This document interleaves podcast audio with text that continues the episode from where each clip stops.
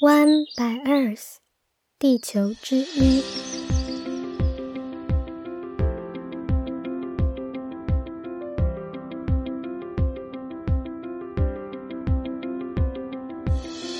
Hello，大家好，我是与大自然稳定交往中的小一。你现在收听的是 One by Earth 的第七集节目。在今天的节目中，我想谈谈关于政府在各个环境议题上的努力，以及一些环境 NGO 组织。我会分享我在二零一八年短短的三到四个月里，在政府单位工作时所看到、接触到的事情。我会提到一个关于物种保育、农产与粮食、废水与废弃物处理和每个开发案背后的环评都有相关、非常重要却很少人知道的国土计划法。以及知道了这些，身为市井小民的我们，又可以为自己的国家和环境做些什么呢？那我们要开始喽！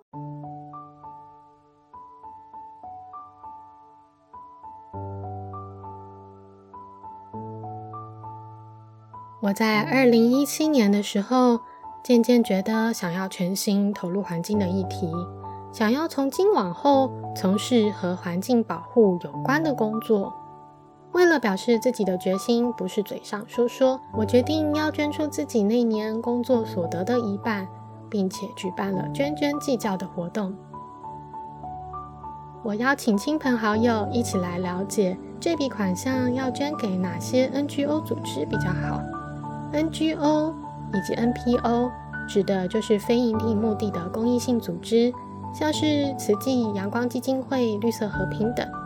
那我个人所关注的就是在环境方面的 NGO 组织，也是在这次的行动中，我才发现自己过去对于环境议题的了解，大概就是一杯珍珠奶茶里的一颗珍珠的程度。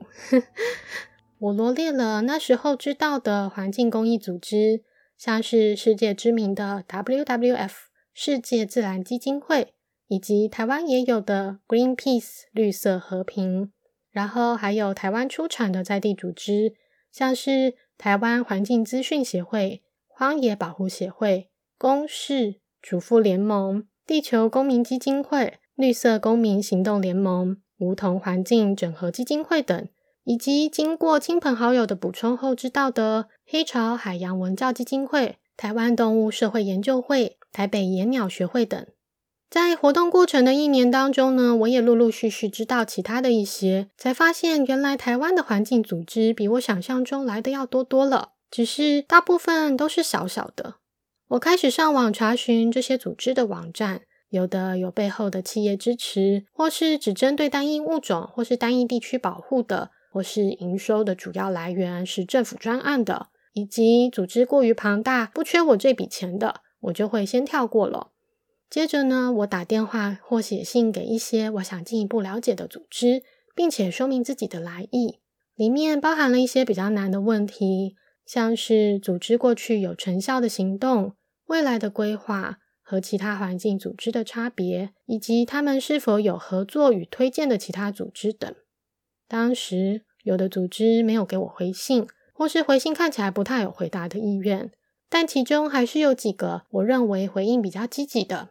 一地球公民基金会，他们主要关注山林水土、环境污染、能源转型与花东。说每一个专案最终都是希望可以在政策上带来一些实质的改变，追求有立法、有制度才有监督。二黑潮海洋文教基金会，他们主要关注海洋议题、鲸豚保育，并且与赏金业者合作海洋教育等。他们在二零一八年的导航计划中绕岛调查台湾海域的塑胶微粒，算是在环保界的一个大事件哟。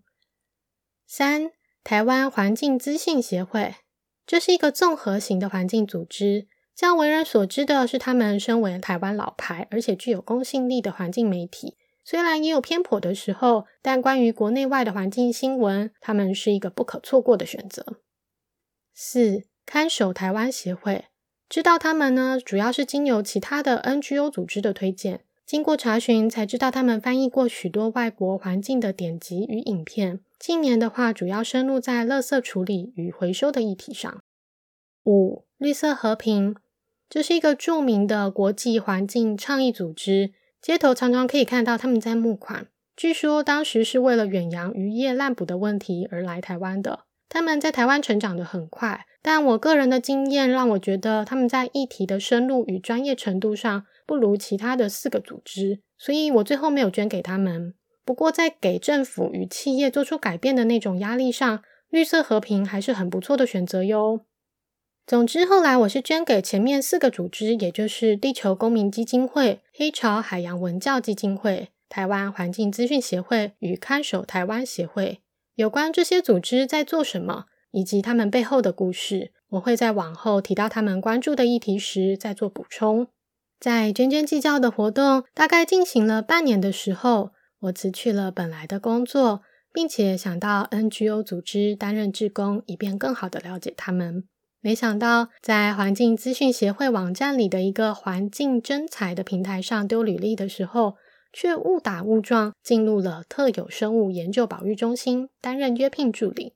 我当时对于政府的体系只知道学校课本里教的那些，在农委会底下还有个特有生物研究保育中心，我真的没听说过。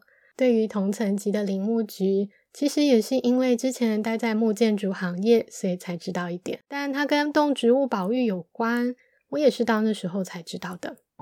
非常感谢我的主管，在那个时候相当支持我对于各种环境议题的关心。所以除了协助他的工作，我也跟着他参加各种学术与政府专案的会议做记录。他也会寄一些其他的环境讲座和课程的资讯给我，让我能够在业余的时间以相关单位的身份拿到报名的资格，并参与其中。于是我就这样子凭着一股爱自然的傻劲。进入一个从未知晓的世界，在那段时间里，我每天听着来自各路的专家与学者讨论环境的议题，真的有一种突飞猛进的感觉。短短三四个月，我从一个大外行，渐渐也看懂其中的门道，明白若要往前进，我们缺的可能是什么。开始工作以后。首先让我惊讶的是，原来政府有非常多的公开资料以及服务人民的平台。这些平台整合了很多很棒的资料，但是我却不知道，也不晓得怎么用。例如，农委会研发的农作物灾害预警系统，这个网站与 App 可以帮助农民提早做好准备。虽然最近因为台风没来，全台缺水。农田限制浇灌，其实做好准备好像也没什么用。然后还有国家灾害防救科技中心研发的民生警示公开资料平台，这个平台开放申请以 email 的方式收到除了基本的天候与地震讯息之外，还有像是附近的道路施工事故、停水、停电等通知。地质调查所所研发的地质腾云网。可以帮助我们在买房的时候避开断层和地质敏感的区域。特生中心研发的台湾生物多样性网络，这个平台可以找到台湾任意物种，像是石虎的全台观察记录。我们有开放让民众对政府发声的公共政策参与平台，可以在上面对政府提案，只要超过一定的人数，就会提案成功，逼政府出来面对。接着我还知道了，我们除了立法院可以线上看，环评其实也可以线上看，而且每次会议都有确实公开的记录可以参阅。有次主管就让我找所有沿海地区的开发案，让我看得很过瘾。我开始觉得，原来政府默默做了很多事情嘛，却没有好好宣传，浪费了这些资源。当然，没有好好宣传也是政府的责任。现在又看到政府其实可以拿出像防疫宣导那样有力的宣传力度之后，就更加这么觉得了。接着，我也在一些演讲和会议中听见专家学者说的一些令人不安的消息：台湾每公顷农地的农药使用量是全球之冠。如果要定出农地高污染浅市区，环保署的规定是不超过五 ppm。但有些作物零点八 ppm 就有影响了。台湾的平均值是零点三九，要是降低标准，会失去很多农地的。台湾有七十 percent 的粮食是进口。若我们不了解世界粮食的生产状况，就像走在钢索上一样。台湾吃鱼的成长量是人口成长的两倍，养殖急速的增加，而近海渔获量从二零零四年到二零一八年已经减少了二十三 percent 了，捕获的鱼从一百二十种减少为三十种。台湾气喘案例过去十年增加了五 percent，并且有研究显示，空气污染对幼儿神经发展有显著影响，与失智、自闭有关。同时，我也听见一些令人振奋的消息，像是来自荷兰、德国弗莱堡、蒙古乌兰巴托的官员们他们的成功减碳案例。我听到台湾的农业专家说。磷肥跟钙镁结合无法吸收，农民们才觉得现在的肥料越来越不肥了。但利用新的微生物技术，以前要三个月左右，现在只要三个小时就可以将有机物变成肥料。我也听养殖渔业的专家说，无锅鱼取肉率三十五点五趴，但其他部分可以做胶原蛋白、鱼油和保养基底油。两万吨的牡蛎产生出十二万吨的牡蛎壳，作为肥料、饲料、铺路、水质改善、保健食品，还可以加在水泥中，可以达到九十 percent 的再利用。日本也拿牡蛎壳作为洗剂和牙膏，降低出菌率。我听财经与环境学专家分享有趣的环境经济学，要如何将一棵树带给人们的价值转换成可视的金额。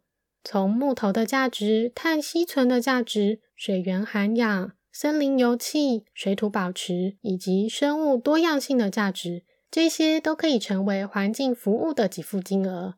我还听合成生物学家说，微生物可以改变世界。有一种白蚁的巢是由它们的粪便组成的。大白蚁吃粪便，小白蚁吃菌丝。它使用这些白蚁的消化系统内的酵素，设计一种以二氧化碳为生的微生物来固碳。它甚至说，人类以后可能不用吃饭，吃二氧化碳就好啦。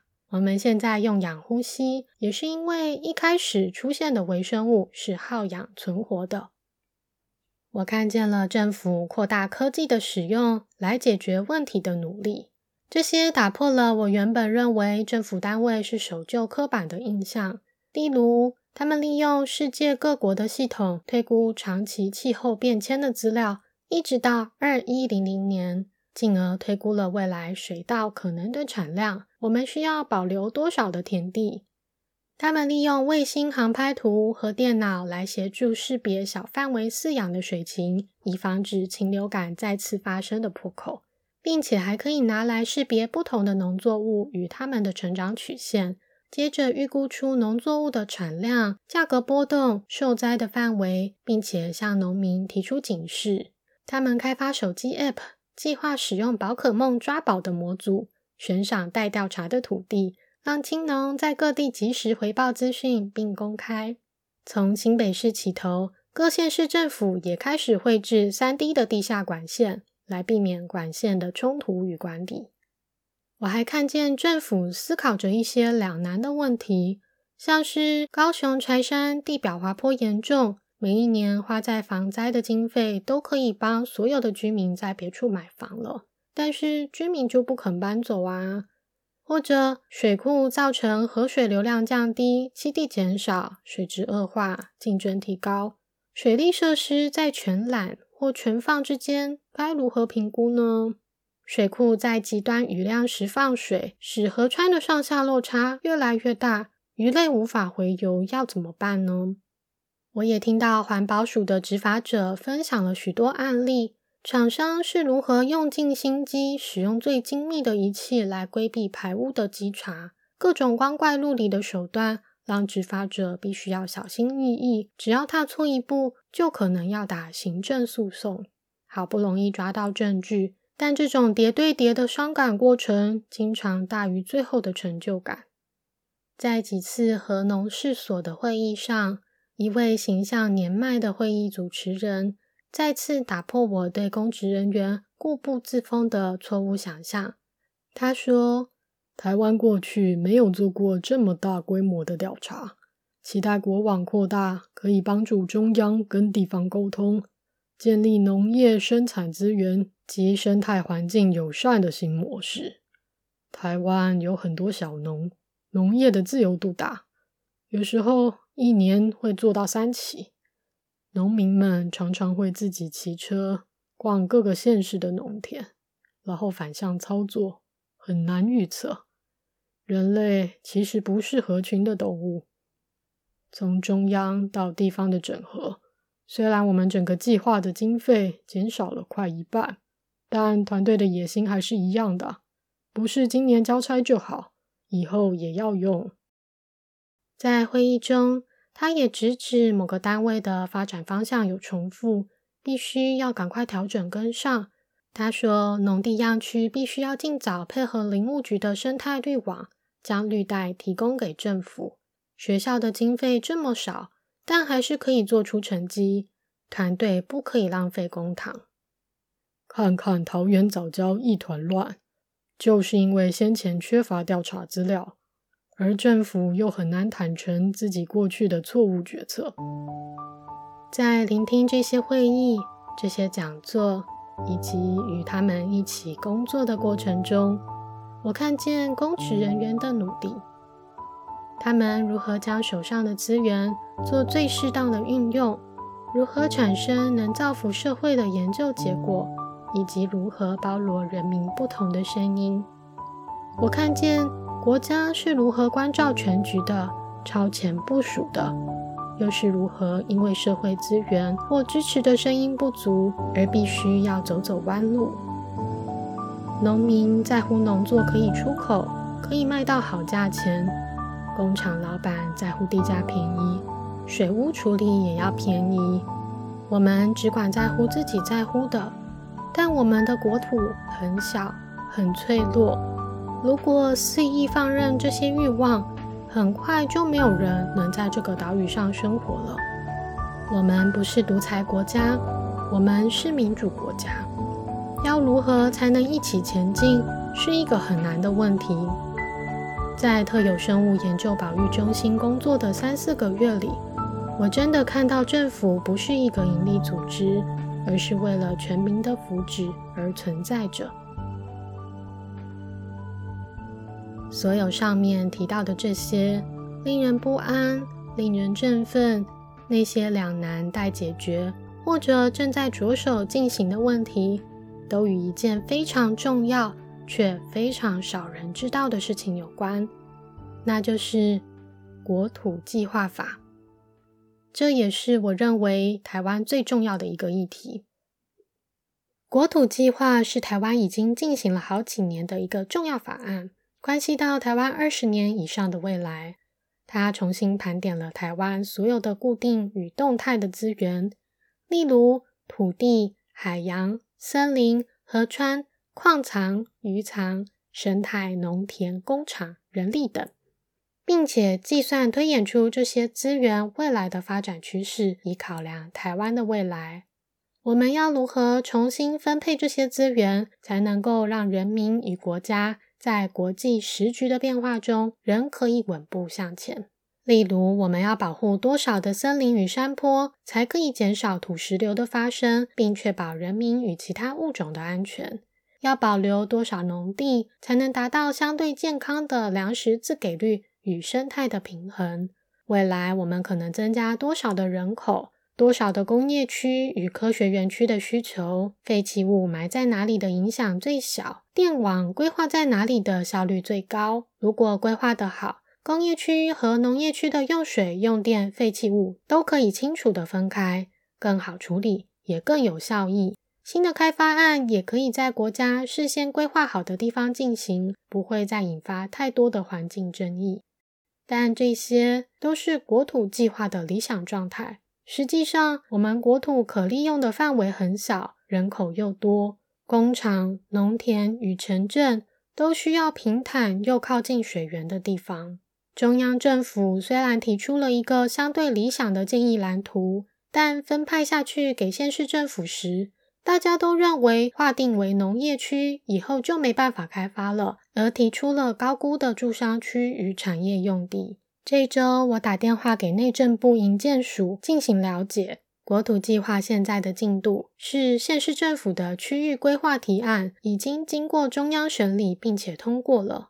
但长期以来关注这个议题的地球公民基金会，这也是我选择捐助他们的原因之一。他们跟我说，虽然表面上县市提供的计划在农地面积上已经达到中央的要求。但其实很多农地都是位于不可耕作、开垦的国土保护区和山坡地。我们的人口成长一直往下降，很多空房子没有人住，县市政府却还是提出这么多新的住商区。中央原先预估三千公顷的产业用地，但依照县市政府提出的规划，五年内产业用地就会超过一万公顷。可是。我们真的有这么多的资金开发工业或科学园区吗？在开发与不开发的角力之间，这些其实与我们市井小民最切身的事情，大家却都不知道，或者不知道从何关心起。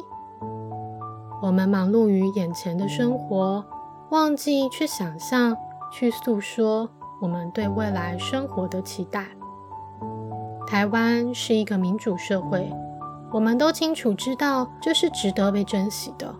而唯有透过关心，并且用力表达出自己对未来的看法，你所期待的那个未来，才有可能会实现。今天的节目就到这边，感谢你的收听。期待听到最后的你会愿意花一点时间看看底下的连结资料，一起来了解国土计划的重要与困难，追踪环境相关的新闻。除了自己关心，我们可以将这些重要的资讯分享给不知道的人，或是捐助信任的环境 NGO 团体，请他将你的声音一起喊出来。最后，如果你是一个经常在大自然走动的人，国土计划需要大量的生态调查资料作为土地分级的基础，推荐下载 iNaturalist App，随手记录你看见的陆地与海洋生物，成为公民科学家。你也可以为我们的国土保护尽一份心力哦。关心政府与土地，也是环保的一种方式。让我们一起爱上自然吧。